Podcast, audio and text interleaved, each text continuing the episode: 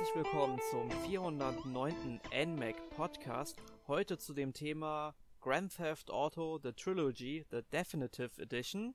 Mein Name ist Erik Ebelt und ich bin nicht allein, um dieses Thema zu besprechen. Ich habe mir tatkräftige Unterstützung geholt und zwar aus unserer Chefredaktion von dem Alexander Geisler. Hi Alex. Hallo Erik und natürlich auch Hallo nach da draußen. Ja, GTA ja, heute. Genau. Genau, falls ihr verwirrt seid, Sören hatte leider technische Probleme und ich habe Mario Party leider noch nicht spielen können. Deswegen können wir heute diesen Podcast zu Mario Party Superstars nicht aufnehmen.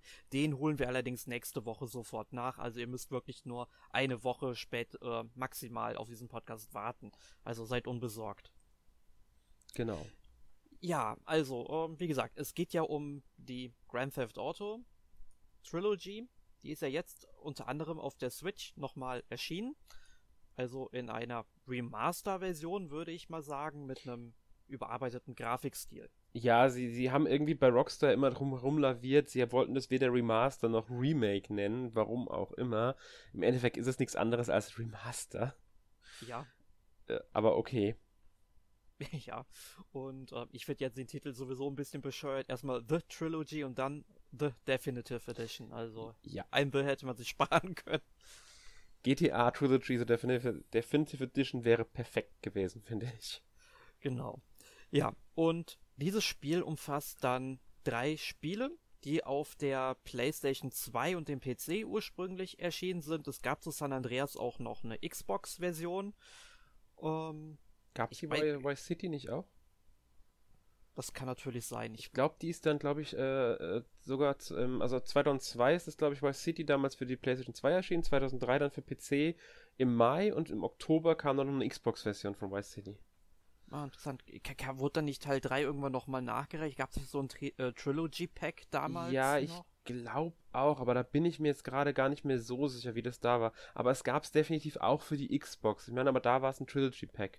Na gut, es gab ja dann sowieso noch die Liberty City Stories und das ganze Zeug, diese Prequels, die sie gebracht haben, aber das ist ja was anderes. Aber es gibt's definitiv auch für die Xbox. Ich glaube, gab es auch alle drei irgendwann dann mal für iOS, Android und Fire OS.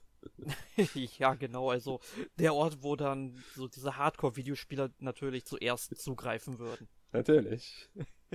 ja, aber ich habe die Spiele damals ähm, nur auf dem PC gespielt, also ich kenne auch nur die PC-Version von damals.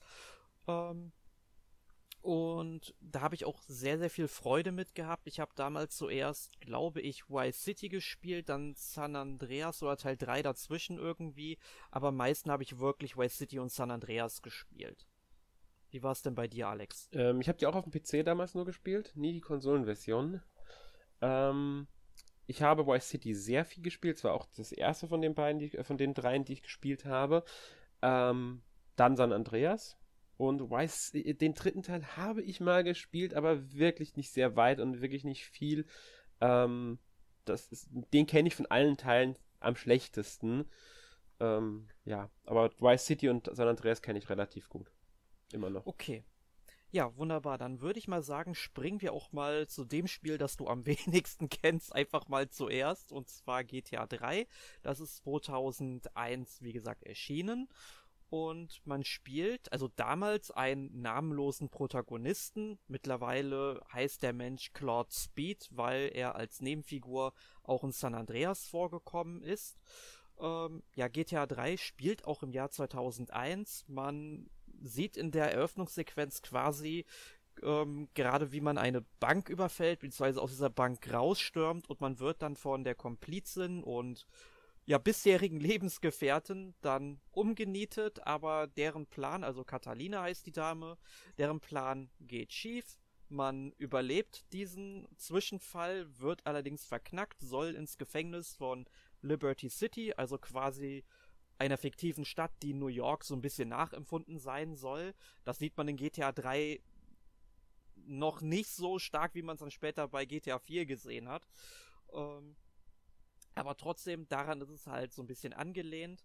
Und äh, während man halt überführt werden soll, wird man halt aus diesem Gefangenentransport befreit. Ja, und man versucht dann eben in der Unterwelt von GTA 3 bzw. Liberty City sich sein ja, sich einen Namen zu machen, sich einen Ruf zu erarbeiten, legt sich mit anderen Verbrechern an, erledigt Aufträge für die Mafia und ähm, ich glaube, die Yakuza kommen später auch nochmal vor, wenn ich das richtig in ja. äh, Erinnerung habe. Die Triaden mischen damit. Also das ist ja quasi wie bei New York so ein richtiger Schmelztiegel der verschiedenen Ethnien und das hat man eben auch in GTA 3. Ganz genau. Ähm, ja, du hast eigentlich schon sehr schön zusammengefasst, eigentlich die, äh, die ganze Story. Das war halt damals ähm, schon ein bisschen was Neues. Ich meine, auch die Vorgänger, GTA, GTA 2, GTA London oder wie das da hieß, ähm, haben ja Geschichten erzählt, logischerweise. Ich glaube, in einem Teil war man sogar ein Undercover-Polizist, wenn ich mich nicht mehr ganz komplett täusche.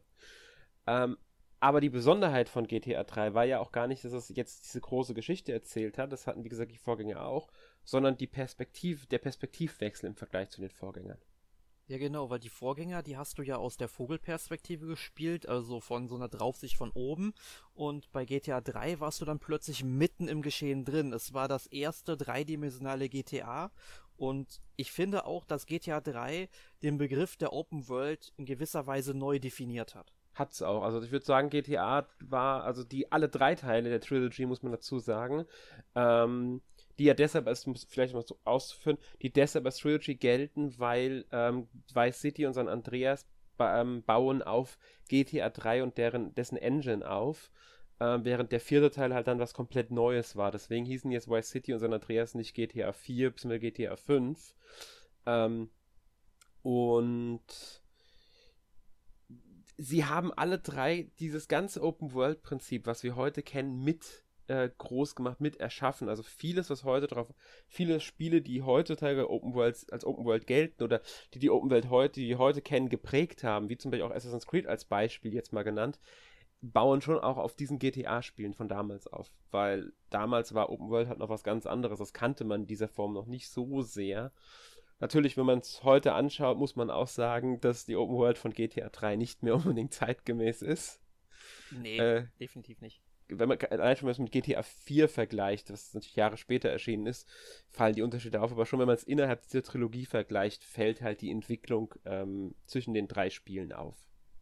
Ja, auf jeden Fall. Es gab definitiv eine Entwicklung zwischen diesen Spielen, weil bei Vice City kam ja auch später nochmal dazu, dass du konntest auf einmal Immobilien auch noch kaufen, damit du einfach weitere Plätze hattest in der Stadt, wo du dein Spiel speichern konntest, weil du konntest es ja nicht jederzeit speichern, sondern immer nur an bestimmten Stellen und äh, bei San Andreas kamen dann noch so zahlreiche Nebenbeschäftigungen dazu. Also ich würde mal sagen, San Andreas wäre dann schon eher so die Blaupause, auf denen dann die ganzen Open-World-Spiele aufbauen. Aber davor gab es halt schon eine Entwicklung und auch davor gab es natürlich eine Open-World-Entwicklung, die zurück bis in die 70er Jahre reicht.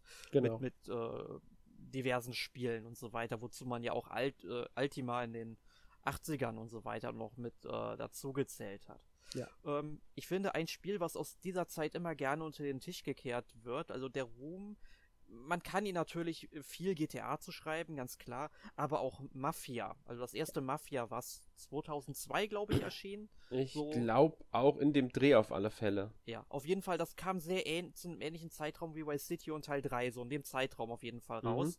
Mhm. Und äh, das hat auch eine sehr schöne Open World gehabt, in der jetzt nicht so viel passiert ist, aber von der Größe, von den Relationen war das einfach nochmal was ganz anderes, als wir es jetzt von Teil 3 und Vice City kennen. Ja, definitiv. Und ähm, man kann halt wirklich sagen, dass auch Mafia natürlich viel Einfluss auf dieses ganze ähm, Open-World-Entwicklung genommen hat. Ich glaube, es kam irgendwann nach GTA 3, aber vor Vice City raus. Wenn ich mich nicht komplett täusche. Ja, Genau, aber du hast jetzt Vice City schon angesprochen. Ich finde, bevor wir auf das eigentliche Gameplay der Spiele mal eingehen, können wir uns auch noch ein bisschen so um die Prämisse der einzelnen Spiele beschäftigen, mhm. weil das Gameplay ist ja dann doch eher gleich. Ja. Also während GTA 3 auch wirklich im Jahr 2001 spielt, machen wir bei GTA Vice City eine Reise zurück in die Vergangenheit, und zwar 15 Jahre ins Jahr 1986 und ich weiß ja nicht, ob ich das schon mal in einem Podcast erwähnt habe. Ich bin ein sehr großer Fan der 80er, liebe Fernsehserien der 80er, also alles, was mit, ähm, also sowohl Actionserien wie das A-Team, Miami Vice äh, und so weiter und so fort. Miami Vice ist auch ein guter Stichpunkt gleich für Vice City. Ähm, Dallas, Denver Clan, diese ganzen Dramaserien aus, aus dieser Zeit. Bin ich ein sehr großer Fan von, auch von der Musik, von Neonfarben, dem Kleidungsstil und so weiter. Und ich glaube, da bin ich bei Vice City auch genau richtig. Ja, denke ich auch. es ist, wie, wie du gesagt hast, schon 1986 und es, es dreht sich ja im Grunde. Schauplatz ist, wenn ich mich nicht also Vice City ist an Miami angelehnt. Ganz genau. Ja, genau, meine ich doch. Und äh, man spielt Tommy Rossetti, der halt aus dem Gefängnis entlassen wird. Ich glaube, nach 15 Jahren hat er gesessen für Mord. Jetzt wird er rausgelassen und ähm, eigentlich will ihn sein Boss nur loswerden.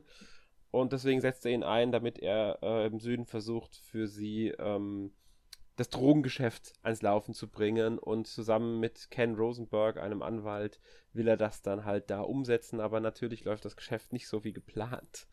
Und nee, am, ja.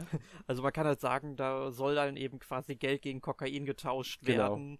Und die, denen wird natürlich aufgelauert. Es äh, entsteht ein Schusshagel und Tommy Rossetti muss dann halt vom ja, Ort des Geschehens halt fliehen, hat weder die Kohle, weder die Drogen.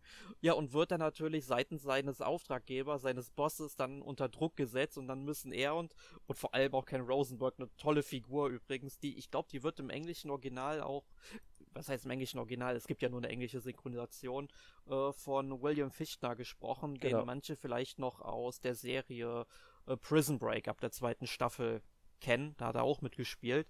Toller Schauspieler und äh, verkörpert den ähm, Anwalt richtig super. Der ist total panisch und überdreht. Aber das sind im Grunde irgendwie alle Figuren in ähm, in der Grand Theft Auto Reihe, die sind halt wirklich auch sehr überspitzt dargestellt. Das stimmt auf alle Fälle. Was aber auch so das Markenzeichen von GTA ist. Ich finde aber, es hat auch mit den 3D-Teilen erst so richtig angefangen. Ähm, was wir natürlich auch in der Perspektive, du kannst ja ganz andere Inszenierung da reinbringen. Und das ist halt sowas, was ähm, auch meiner Meinung nach vom dritten zum Vice City nochmal ein bisschen angezogen hat. Diese, diese, diese, ähm, ja, dieser ironische Grundgedanke, dieser sarkastische, was sie manchmal auch haben, die Spiele. Ja, auf jeden Fall. Vor allem musst du ja auch bedenken, klar, du hast bei GTA 3 auch schon so ein bisschen filmische Einflüsse gehabt durch diese ganzen Zwischensequenzen und ähm, dann diese filmischen Einflüsse gehen dann halt auch auf Filme wie Der Pate zurück und bei Vice City hast du natürlich viele Einflüsse von der Fernsehserie Miami Vice drin. Ähm, und auch vom Film Scarface. Also es gibt zum Beispiel eine der ersten Missionen, Vice City, da musst du halt einen Typen mit einer Kettensäge aufschlitzen, quasi. Und so eine Szene gibt's halt auch in Scarface. Und es gibt auch eine Villa, die du später erobern kannst, wo du dann dein Hauptquartier reinpackst. Die ist auch sehr an eine Villa aus Scarface orientiert. Ganz genau. Sie, sie, haben da halt schon diese ganzen Anspielungen drin und das haben sie, wie gesagt, bis heute in der Reihe auch beibehalten. Ähm, ja, Prämisse von dem Spiel ist, wie wir ja schon gesagt haben, die 80er Jahre, was natürlich auch auf die Musik sich auswirkt und auf die gesamte Präsentation. Ich sag nur Hawaii-Hemd. Oh ja, ich liebe sie. Ja. Ähm, San Andreas geht da nochmal in eine andere Richtung. Genau. San Andreas spielt nämlich in den 90er Jahren. 1992. Also, genau, 1992, genau. Er wollte jetzt auch noch sagen, 1992. Ähm, man spielt äh, den Charakter Carl Johnson, bzw. CJ, der, äh, ich glaube, in Liberty City gewohnt hat und jetzt zurück nach Los Santos kommt, weil seine Mutter gestorben ist, nach fünf Jahren. Und kaum, dass er ankommt, wird er auch schon von äh, dem einen Polizisten angehalten und seines Geldes beraubt. Ich erinnere mich an die Szene noch sehr gut. Was? Aber das ist äh, der Frank Tenpenny, dieser Officer. Ganz genau. Und äh, du, du sagst, dass, äh, er wird ihm sein Geld erleichtert. Das ist ja nur das kleinste Problem, was er dann hat. Also dem armen CJ wird ja dann auch ein Mord angehängt, ja. den der Tenpenny mit seinen Kameraden selbst umgebracht hat. Und ja, und das Tolle an San Andreas ist, also Los Santos, das ist schon gesagt, das ist eben eine Stadt, die dann an Los Angeles ähm, angelehnt ist. Allerdings, der Titel heißt jetzt San Andreas. Und San Andreas ist in diesem Fall jetzt keine Stadt, sondern ein ganzer Bundesstaat. Und diese ganze Geschichte erstreckt sich dann um diesen fiktiven US-Bundesstaat San Andreas, der an Kalifornien und Nevada angelehnt ist. Und man ist dann auch noch in San Fierro unterwegs, was dann eben die Version von San Francisco ist. Und später kommt man auch noch nach Las Venturas, das quasi Rockstar North, also der Entwickler des Spiels, ähm, die, dessen Antwort auf Las Vegas ist. Genau. Ja. Und äh, das Spiel ist halt sehr stark mit dieser ganzen 90er Jahre Ästhetik versehen. Es ist sehr stark in diesem Hip-Hop-Gangster-Milieu verortet. Äh, storymäßig jetzt.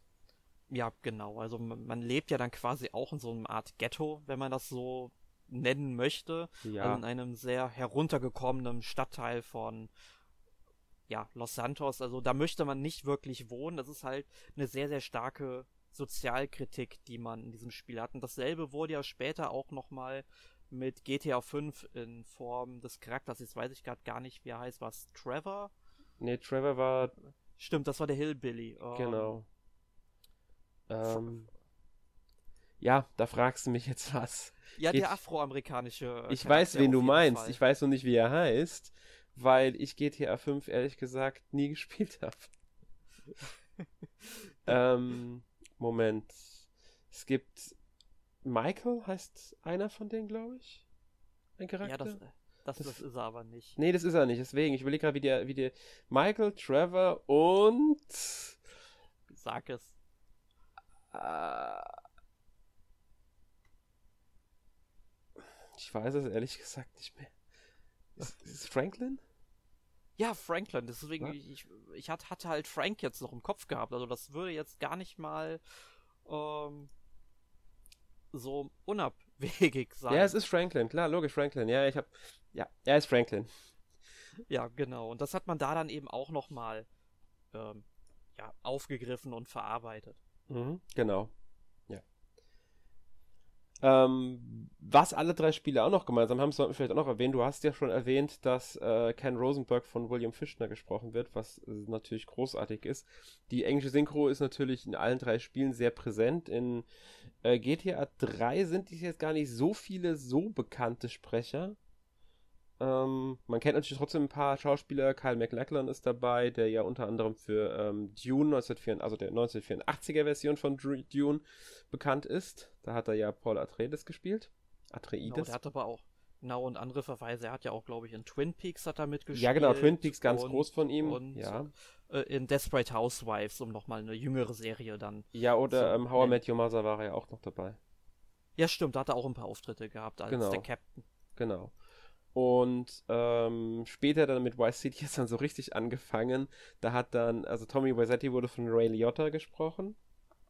Ähm, Godfellas zum Beispiel, also bekannter, ich würde sogar sagen, gerade sehr viele Mafia-Filme hat der gehabt. Ja. Entweder spielt er korrupte Polizisten oder irgendwelche äh, Mafia-Leute. Zumindest ist es so das Klischee von ihm. Natürlich hat er auch andere Rollen gehabt, keine Frage.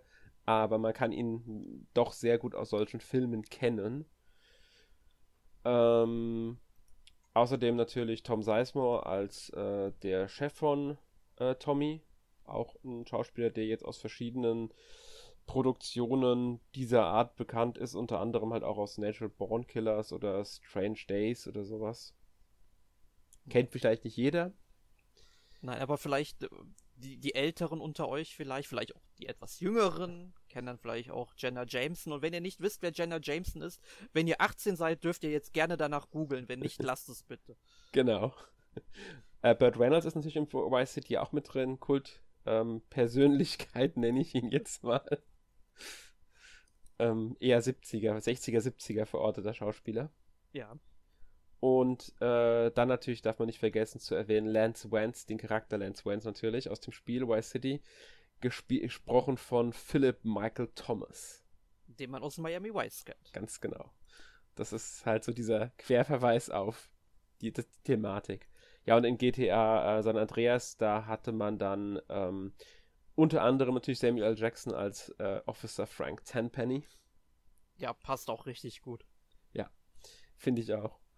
Ja, und ich muss aber auch sagen, ich finde die Synchronisation von diesen ganzen Spielen wirklich fantastisch. Also vor ja. allem auch, wenn wir jetzt nochmal so ähm, GTA San Andreas nennen und äh, nehmen und dann einfach nochmal auf äh, CJ schauen. Wenn er dann am Anfang rausgeschmissen wird aus dem Polizeiwagen und dann halt erstmal zu Fuß nach Hause gehen muss. Also er wird auch noch in einem feindlichen Gebiet von der feindlichen Gang, sag ich mal, rausgeworfen. Also auch nicht unbedingt die beste Voraussetzung, dann den Heimweg zu Fuß anzutreten. Ähm, wie er dann sagt, here we go again, ne, wo diese ganze Scheiße halt wieder losgeht für ihn, ja. Es ist einfach nur fantastisch mit diesem sarkastischen Unterton, den man dann auch in jedem Dialog auch noch raushören kann. Also der Humor ist in diesem Spiel wirklich ziemlich gut. Ja, definitiv. Und das, das dadurch leben, das trägt viel zum Leben dieser drei Spiele bei, muss man dazu sagen. Ähm, ich würde auch sagen, wir reden jetzt mal ein bisschen über das Gameplay. Ja, also wenn ich darf, dann würde ich einfach mal kurz ein paar Punkte zusammenfassen. Mach. Also man spielt ja, wie gesagt, Gangster, Mobster, wie man sie immer nennen möchte.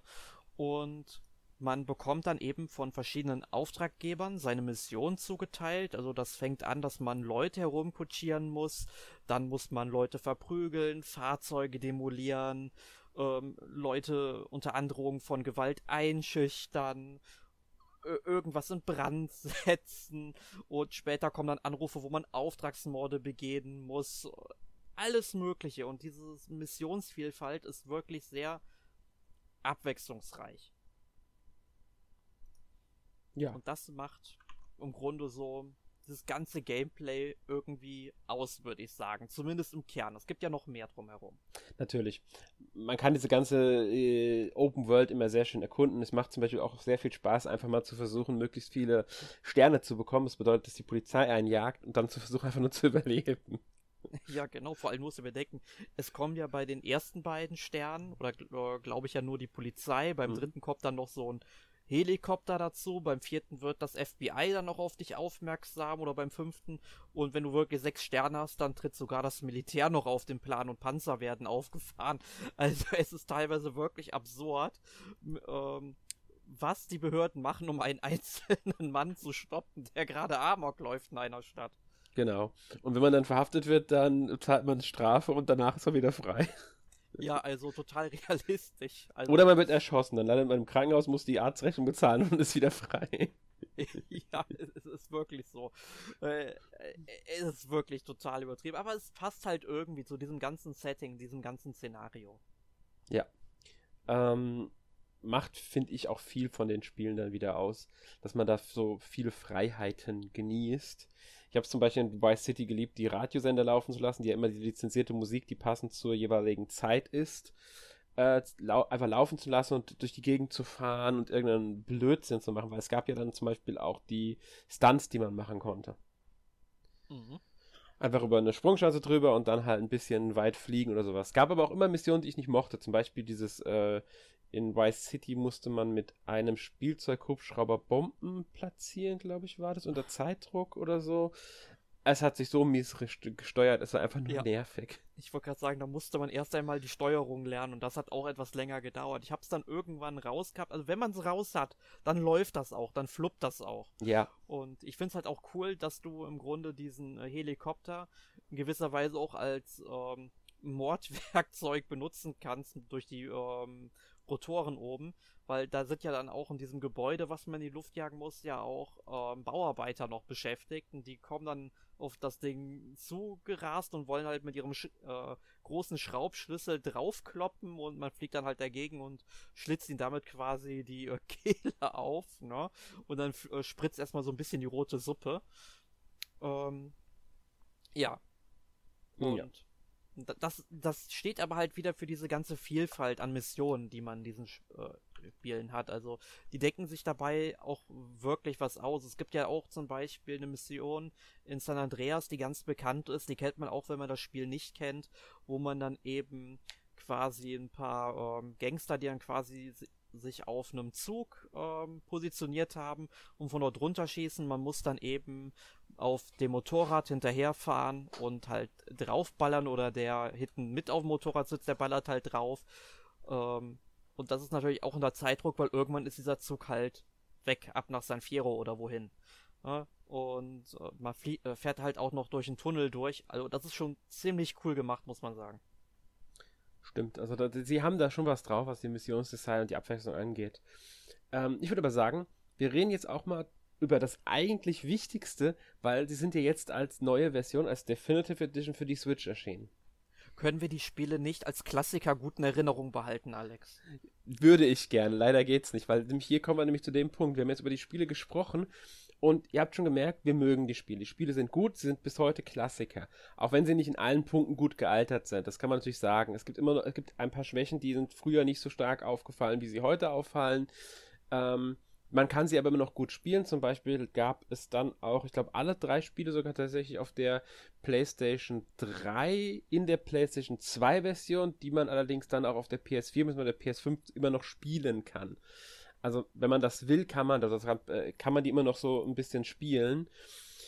Man kann ähm, sie aber, glaube ich, nicht mehr kaufen. Nee, kaufen kann man sie nicht mehr, ganz genau. Wenn man sie besitzt, kann man sie noch runterladen und spielen, aber nicht mehr kaufen. Das stimmt, genau.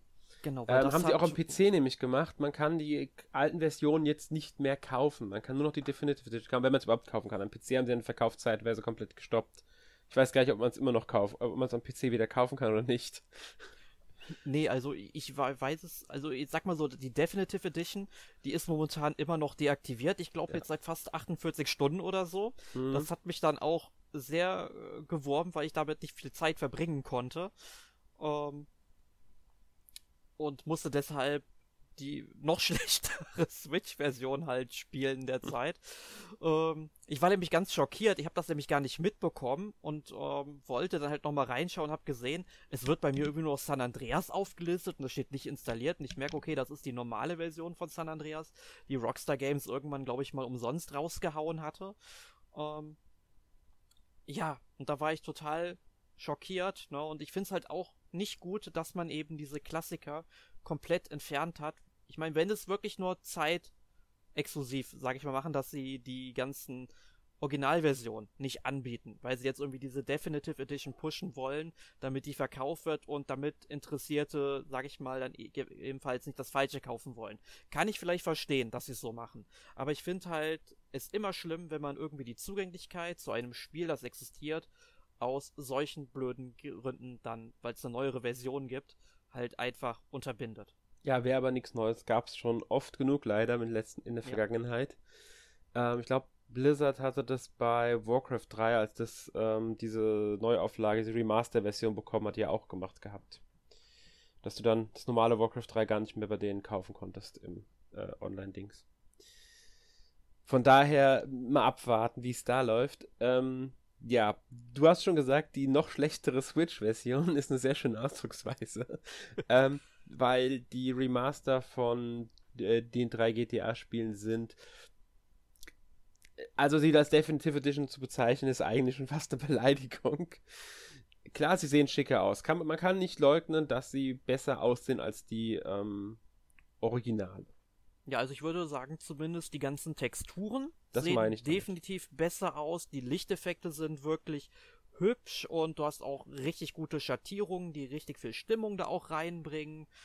Ähm, und so weiter und höhere so fort. Höhere Auflösung also auch, zum Beispiel auch. Höhere Auflösung kommt noch dazu. Also das ist schon eigentlich ganz gut gemacht, aber davon hast du auf der Switch wirklich wenig.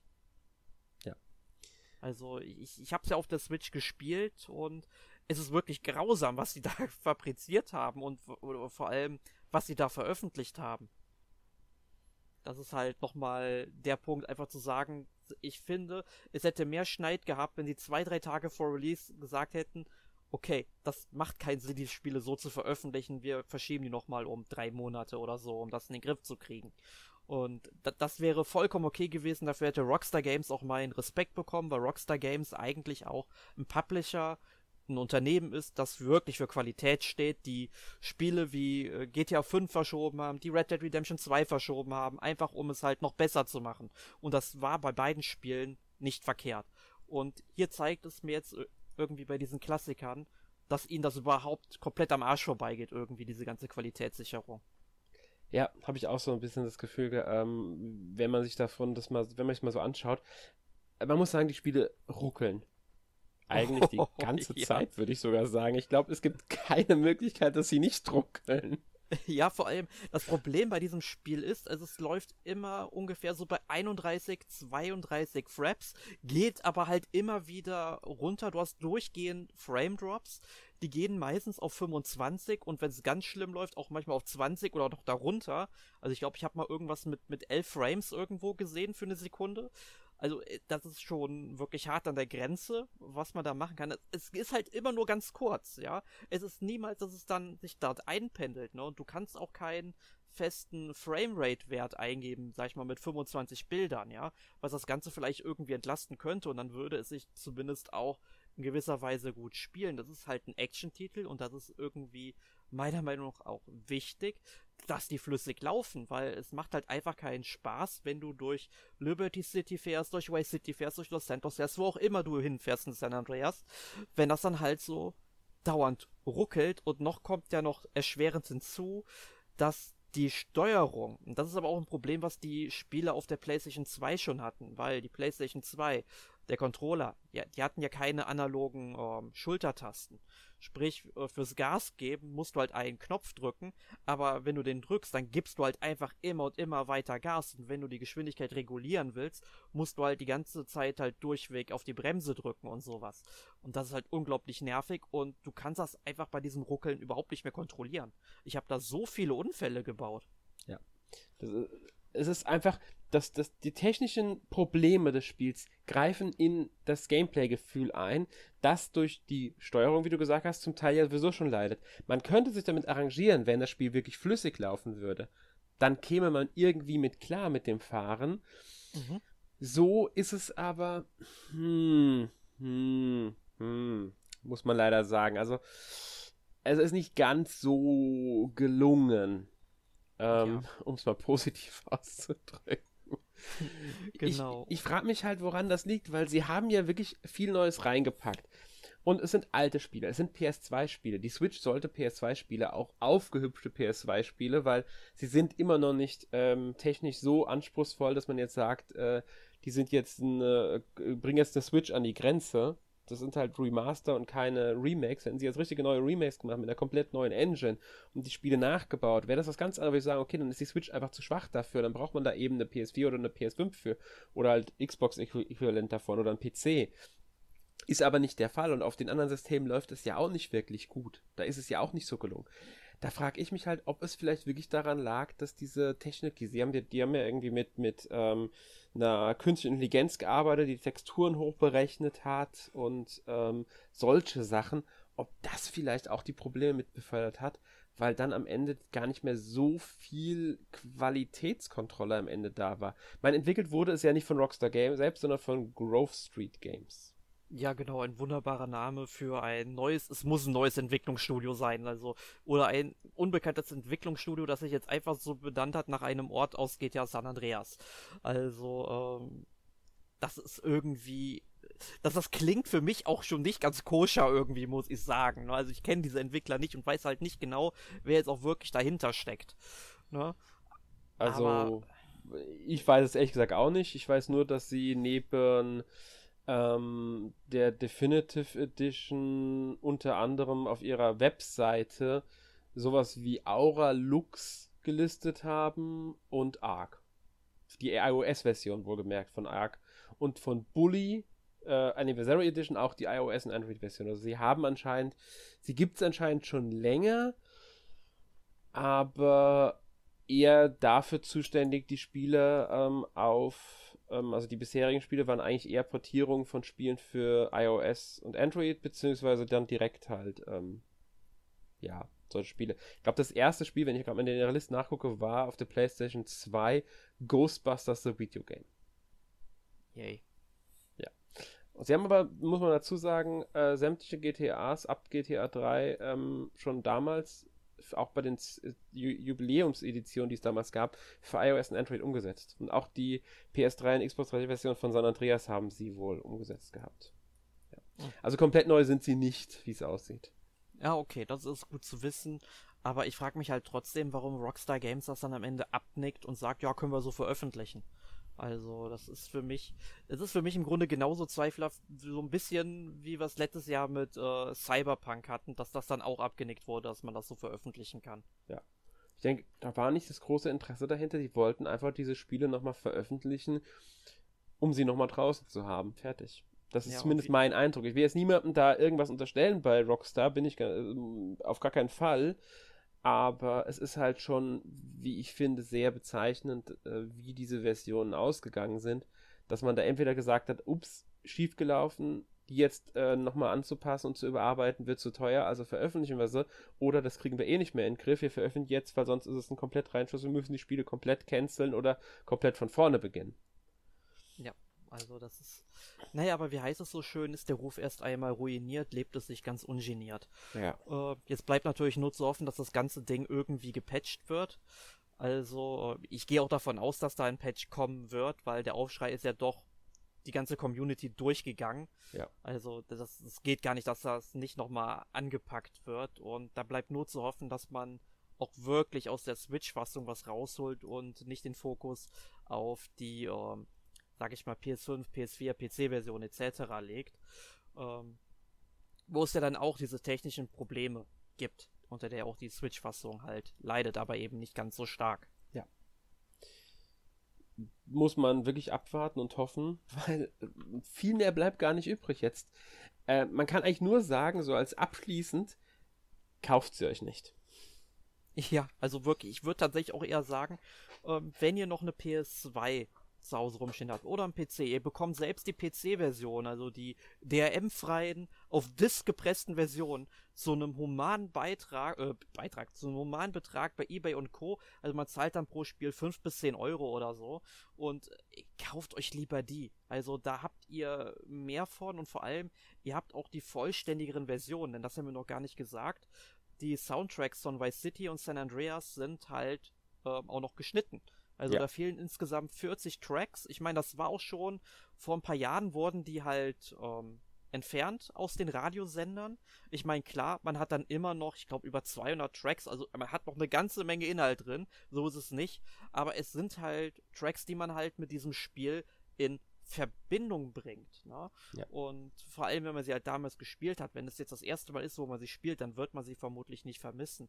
Jetzt frage ich mich natürlich nur, konnte Rockstar Games diese Lizenzen für diese Songs nicht weiter verlängern? Ähm, oder wollten sie es nicht? Ne? Ich meine, das kann man halt nicht sagen. Ne? Genau, also es ist, es ist ja eine schwierige Sache. Also ich kann schon verstehen, dass sie die nicht verlängert haben, weil bei einigen wird es vielleicht gar nicht möglich gewesen sein, weil vielleicht der Lizenzinhaber kein Interesse mehr dran hatte. Vielleicht hat aber auch Rockstar schlichtweg gesagt, das ist uns jetzt zu teuer, weil bei einigen Liedern könnte ich mir gut vorstellen, dass es heute sogar nochmal einen ganzen Ticken teurer wäre, die zu lizenzieren als damals. Alleine schon, weil Gaming heute einen ganz anderen Stellenwert hat als damals und sich die Spiele viel, viel öfter verkaufen und dann natürlich der Lizenzinhaber viel mehr mit dran beteiligt sein will, logischerweise. Könnte ich mir vor allem bei den Michael Jackson Tracks vorstellen. Ganz genau, zum Beispiel. Ich denke da nur an The Final Countdown. Das wollte sich äh, ähm, eine Wrestling-Liga für einen Wrestler sichern, weil der mit schon mal einmarschiert ist früher. Und für, um das nur ein paar Mal im Jahr einsetzen, ich glaube zehnmal oder so im Jahr einsetzen zu dürfen, hätten sie über eine halbe Million dafür zahlen müssen. Das ist doch Quatsch. Und das kann sich keiner leisten. Dann, sagen wir so, die Firmen können sich schon leisten, aber sie sagen halt relationsmäßig, es rechnet sich schlichtweg nicht mehr für sie. Und ich Ja. könnte mir hier denselben Fall vorstellen, dass entweder die Lizenzmöglichkeit nicht mehr gegeben war oder dass es schlichtweg äh, nicht mehr in Relation zu setzen war vom Preis. Deswegen, das verzeihe ich Ihnen sogar noch, weil da dürfte so ein Grund hinten dran gestanden haben. Genau. Die, die einzige Sache, die wir jetzt noch, äh, die ich der ähm, Definitive Edition zugute halten möchte, ist tatsächlich die, dass diese Spiele wirklich ähm, unzensiert sind. Das war ja damals ein Mhm. großes Problem, dass vor allem GTA 3 und Vice City stark zensiert waren. Ich glaube, San Andreas auch so ein Mhm. bisschen. Da bin ich mir Ja. nicht mehr so hundertprozentig sicher, was da gemacht wurde. Aber ähm, man hat die jetzt wirklich ähm, unzensiert. Also das heißt, wenn man dann ähm, mit einem Baseballschläger auf schon einen Toten, der am Boden liegt, einschlägt, dass dann auch eine Blutlache so weiter rausläuft, ne? Ähm, das ist jetzt zum Beispiel wieder mit drin. Ich meine, ist nur ein kleines Detail am Rande, soll jetzt nicht heißen, dass ich mich daran aufgeile, aber GTA war für mich halt immer ein sehr brutaler Comic und durch diesen neuen Grafikstil wird dieser ganze Comic-Look meiner Meinung nach sogar noch mal ein bisschen verfeinert, auch wenn ich nicht unbedingt ein ganz großer Fan von den Gesichtsanimationen bin, da hätte man sicherlich noch mehr rausholen können. Ja. Ähm, Was Aber- auch äh, ähm, vorher nicht drin war, in zumindest GTA 3 und Vice City, wenn man einen umgehauen hat, dass man dem das Geld klauen konnte. Das dann Geld auf Genau. dem Boden. Das gab es in der deutschen Version nicht. Das ist genau. jetzt aber drin. Genau, und das hat man das Problem, wenn man halt wirklich diese Disk-Version von diesen Spielen jetzt noch kaufen möchte, weil die sind ja ähm, dann geschnitten. Ich meine, äh, wer in dieser Zeit aufgewachsen ist, die Spiele damals zum Release gespielt hat, der wusste, da gibt es Mittel und Wege, wie man das umgehen kann mit diesen Disk-Versionen. Also da werdet ihr im Internet auch fündig, das brauchen wir hier nicht ausführen.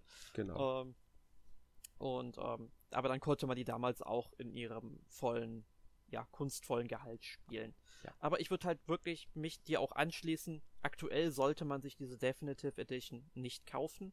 Also wartet die nächsten Wochen mal ab, guckt, ob da irgendwie ein Patch kommt und vielleicht sogar eine Reaktion von Rockstar, was dieser Quatsch oder dieser, ja, dieser Zug von denen jetzt sollte.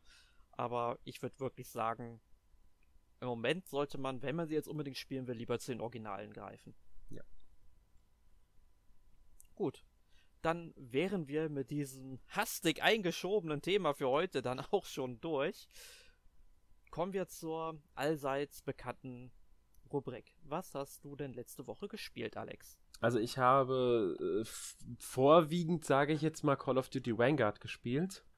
Mhm. Ähm, Singleplayer aber fast nur, also eigentlich sogar nur bisher. Hat mir gut gefallen, also ich muss sagen, ist halt typisch Call of Duty. Ich habe nicht viel mehr erwartet, es macht mir aber Spaß, ist schön inszeniert, ähm, sind schöne Missionen, ähm, sieht wirklich, wirklich gut aus. Ähm, deswegen, also ich, ich, ich, bin damit sehr zufrieden mit der Kampagne. Äh, natürlich keine tiefgründige Geschichte oder sowas, keine, keine allzu äh, tollen Dialoge oder was weiß ich, aber das erwartet man ja auch gar nicht. Äh, man erwartet halt ein bisschen Action und ich würde sagen, so auf Popcorn-B-Film-Niveau ist das alles, aber deswegen halt gerade unterhaltsam. Problematisch ist nur, ich kann es jetzt gerade nicht mehr spielen, weil sobald ich das Spiel auf der PS5 starten will, kommt ähm, dieses kurze Bild, das man ma manchmal noch sieht bei den Spielen, da kommt ein Fehlergeräusch und dann geht es nicht weiter. Nur also, bei dem Spiel oder allgemein? Nur bei, bei dem Spiel. PS5? Nur, okay. ich habe es auch schon mit anderen Spielen ausprobiert, starten ohne Probleme. Es ist nur dieses Spiel betroffen. Okay, und ist dieser Fehler bekannt oder taucht er nur bei dir auf? Ich habe es noch nicht nichts dazu gefunden, als ich gegoogelt habe. Ähm, bisher weiß ich es noch nicht. Ich hoffe, da jetzt äh, dann, wenn es also Wochenende vorbei ist, wir haben ja heute Sonntag, wir nehmen ja Sonntag auf, das dann lösen zu können morgen in Rücksprache auch vielleicht beim Support oder so. Das muss ich dann halt schauen. Ich drücke dir die Daumen. Ja. Äh, ansonsten habe ich auf der Switch noch Voice of Cards gespielt dieses ähm, sehr, also Spielkartenbasierte, äh, klassische japanische Rollenspiel von Square Enix. Gefällt mir bisher sehr gut, muss ich sagen. Spiele ich sehr gerne. Ähm, und auch die Geschichte finde ich, ja, charmant, nenne ich es mal. Ja, ist auch ein schönes Spiel. Ich glaube, ja. ich habe es in der letzten oder vorletzten Woche auch schon mal im Podcast erwähnt gehabt. Mhm ja, viel mehr kann ich dazu jetzt auch nicht, will, will und kann ich noch nicht sagen. Vielleicht werden wir das dann irgendwann im anderen Podcast nochmal irgendwie thematisieren, eShot Roundup oder sowas. Mal schauen. Ähm, dann gebe ich an dich weiter, weil das nächste Spiel, das du erwähnen wirst, denke ich, zumindest steht es bei dir als erstes drin, habe ich nämlich auch gespielt. Ach, interessant, also gut. Ähm, ich habe Kimetsu no Yaiba, The Dem äh, Demon Slayer, The Hinokami Chronicles gespielt ähm, ist halt eine, ja, Anime-Spiel-Umsetzung einer Anime-Serie in dem Sinne. Ich weiß gar nicht, basiert glaube ich auch auf dem Manga. Genau, die basiert auf dem Manga. Genau, und ja, man spielt halt ein Dämonenjäger, macht in mehreren Kapiteln Jagd auf Dämonen und sammelt im Grunde währenddessen einfach so ein paar kleine Collectibles ein oder Punkte, um was freizuschalten, und kämpft dann halt, wie gesagt, noch gegen den Mond. Mehr macht man in diesem Spiel eigentlich nicht. Es ist sehr schmalspurig vom Gameplay her. Mir gefallen die Kämpfe und ich mag das auch alles, wie das alles aussieht tatsächlich. Also es hat einen sehr schönen Grafikstil und ich finde auch die Geschichte super spannend. Ich kenne ja die Anime-Serie gar nicht und äh, ist am Anfang ein bisschen kompliziert reinzukommen, finde ich, weil es sehr fragmentiert erzählt wird. Man schaltet ja auch ähm, Erinnerungen frei oder Erinnerungsfragmente heißen sie sogar. Und ähm, man bekommt dann eben noch ein paar Hintergründe mehr über die Figuren dann halt beigebracht. Und ich möchte da eigentlich immer mehr über die ganzen Charaktere rausfinden und bin gespannt, wie diese Geschichte da noch weitergeht. Also ich bin sehr angetan von dem Spiel, auch wenn ich halt sagen muss, es ist fürs Spiel oder für ein Spiel selbst eigentlich nur unterstes Mittelmaß, aber halt von der Geschichte und den Charakteren super interessant. Ja, kann ich dir nur zustimmen. Ähm, ich kann es mit dem, äh, dass man das sehr fragmentiert erzählt, ist, stimme ich dir voll und ganz zu. Ich habe das Gefühl, das Spiel ist halt sehr für Fans gemacht, da ich einige Episoden, äh, würde sagen fast die ganze erste Staffel, der äh, Anime-Serie kenne und einige Manga-Bände gelesen habe, weit bevor ich das Spiel gespielt habe, bin ich natürlich schon sofort drin gewesen. Ich konnte sofort zuordnen, welche Szene ich jetzt gerade spiele und so weiter. Ich kannte das halt alles schon. Ähm, also zumindest das, was ich bisher gespielt habe vom Spiel. Deswegen ist mir der Einstieg sehr viel leichter gefallen wahrscheinlich. Ich habe sowieso das Gefühl, dass das ein Spiel ist, das sehr stark für die Fans gedacht ist. In Japan ist es ja ein absoluter Mega-Erfolg. Der, der, der Film dazu letztes Jahr ist durch die Decke gegangen. Ich glaube, war der erfolgreichste Film letztes Jahr in Japan. Also insgesamt. Und, und hat ewig, ich könnte sogar sein, dass mittlerweile der erfolgreichste Film aller Zeiten in Japan geworden ist. Ich bin mir gar nicht mehr ganz sicher. Also es ist richtig Wahnsinn. Letzten Zeit lassen die Einschaltquoten der Serie. Momentan läuft, glaube ich, der die zweite Staffel, zweiter Story Arc oder irgendwie so ist das, ich bin mir nicht ganz sicher. Da lassen, glaube ich, gerade die Anschaffungen in Japan ein bisschen nach, aber die Begeisterung ist immer noch sehr groß. Ja, also ich habe das auch schon von einer Freundin, die jetzt, glaube ich, zwei Jahre lang in Japan gelebt hat, auch mitbekommen, dass das wirklich das Next Big Thing ist in Japan mhm. oder, ne? Also das ist schon richtig, richtig ähm, bekannt dort und ich kann auch verstehen, warum. Also mir gefällt es halt auch. Ist halt auch wieder so typisch aus dem Shonen-Genre. Bin komme ich halt immer gut mit klar. Ähm, und ich habe jetzt auch wirklich Interesse dran, mir den Anime dann irgendwann auch mal anzuschauen, wenn ich mit dem Spiel durch bin. Und ich finde, das ist auch gar nicht schlimm, wenn man jetzt den Anime nicht kennt. Man kommt schon in die Geschichte rein, dauert am mhm. Anfang halt ein bisschen was länger. Ich meine, ich habe ja damals auch zum Beispiel das ähm, Berserk-Spiel gespielt. Gut, das ist halt ein bisschen stringenter erzählt, aber da kenne ich halt die Anime- und Manga-Vorlage eben auch nicht. Ähm, und da hatte ich trotzdem meinen heiden Spaß mit und fand die Story toll erzählt und ich habe hier ein sehr ähnliches Gefühl. Ja, sie kriegen es schon recht, ist schon sehr gut hin, dass man sich auch ohne, dass man jetzt die Vorlage kennt, in dieses Spiel einfinden kann, weil ja dann doch alles Wichtige auch erzählt wird. Also man erfährt die, die, die Grundlagen, also was man wissen muss, erfährt man alles. Ähm, also das fassen sie sehr schön zusammen und ich habe immer das Gefühl, dass diese ähm, Zwischensequenzen, also nicht die in Spielgrafik, sondern die haben ja oft diese auch mit Bilder, mit Artworks. Und das sind Artworks, also Szenen, die sie direkt aus der Anime-Serie rausgenommen haben. Mhm. Also ähm, genau. von daher. Das habe ich mir schon gedacht. Passt es sehr gut. Ähm, ja, in Japan ist ja schon ein paar Jahre das ganze Ding so riesig, weil wie gesagt, es läuft jetzt mittlerweile schon die nächste Anime-Serie. Ich glaube, der nächste Film steht schon wieder an oder irgendwie. Es gibt sogar, glaube ich, Theaterumsetzung davon in Japan und sowas. Also, ja. Japan. Japan halt, genau. Ja. Ähm, der Manga erscheint übrigens auch auf Deutsch. Bei Manga Kalt, falls es jemand interessiert. Gut, und den Anime kann man sich im Simucast bei Crunchyroll und Wakanim auf mit Deutschuntertitel anschauen. Ich bin mir nicht ganz sicher. Ich glaube, die erste Staffel gibt es entweder schon mit deutscher Synchro oder soll noch mit deutscher Synchro erscheinen. Also als ich nachgeschaut habe, meine ich, die wäre letztes Jahr bei Peppermint erschienen. Genau, äh, Peppermint ist auf alle Fälle der, der ich, dann ist es schon erschienen sogar tatsächlich. Genau. Also wenn ich mich da jetzt nicht täusche, aber ich meine, ich hätte das gesehen. Nee, ich meine auch, dass es schon bei Peppermint erschienen ist, die erste Staffel. Ja. Okay, aber neben Kimetsu no Yaiba habe ich noch ein anderes Spiel gespielt, ein Rollenspiel, auf das ich mich jetzt auch schon etwas länger gefreut habe, beziehungsweise auch damals in den 2000ern, als ich noch jung und knackig war, schon auf dem PC gespielt habe, und zwar Star Wars Knights of the Old Republic. Da ist jetzt die Switch-Version gekommen und da kann sich Rockstar mal, äh, Rockstar Games mal an die eigene Nase fassen. KOTOR ist, also die Abkürzung von dem Spiel, ist jetzt natürlich nur eine Portierung in dem Sinne, aber dieses Spiel läuft auf der Switch weitgehend fantastisch. Es läuft, ich glaube sogar auch mit äh, 50, 60 Bildern ungefähr pro Sekunde, nur selten geht die halt mal äh, die Bildwiederholrate runter. Ähm, aber ansonsten, man kann es wirklich perfekt spielen. Ich habe an diesem Titel so gut wie nichts auszusetzen. Ähm, ich finde es halt cool, weil ich kenne es ja damals und damals noch. Ähm, es ist halt auch wieder Dungeons Dragons Regelwerk bei den Kämpfen mit drin. Die dritte Edition wird da äh, etwas vereinfacht umgesetzt. Und das, wenn man die dritte Edition kennt, merkt man das.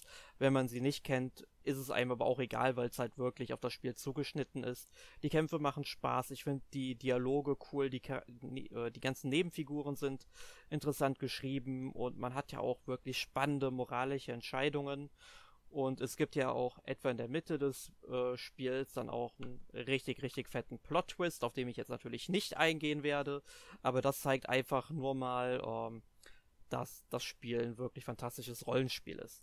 Ja, stimme ich zu. Ähm, hab's damals sehr, sehr gerne gespielt auf dem PC.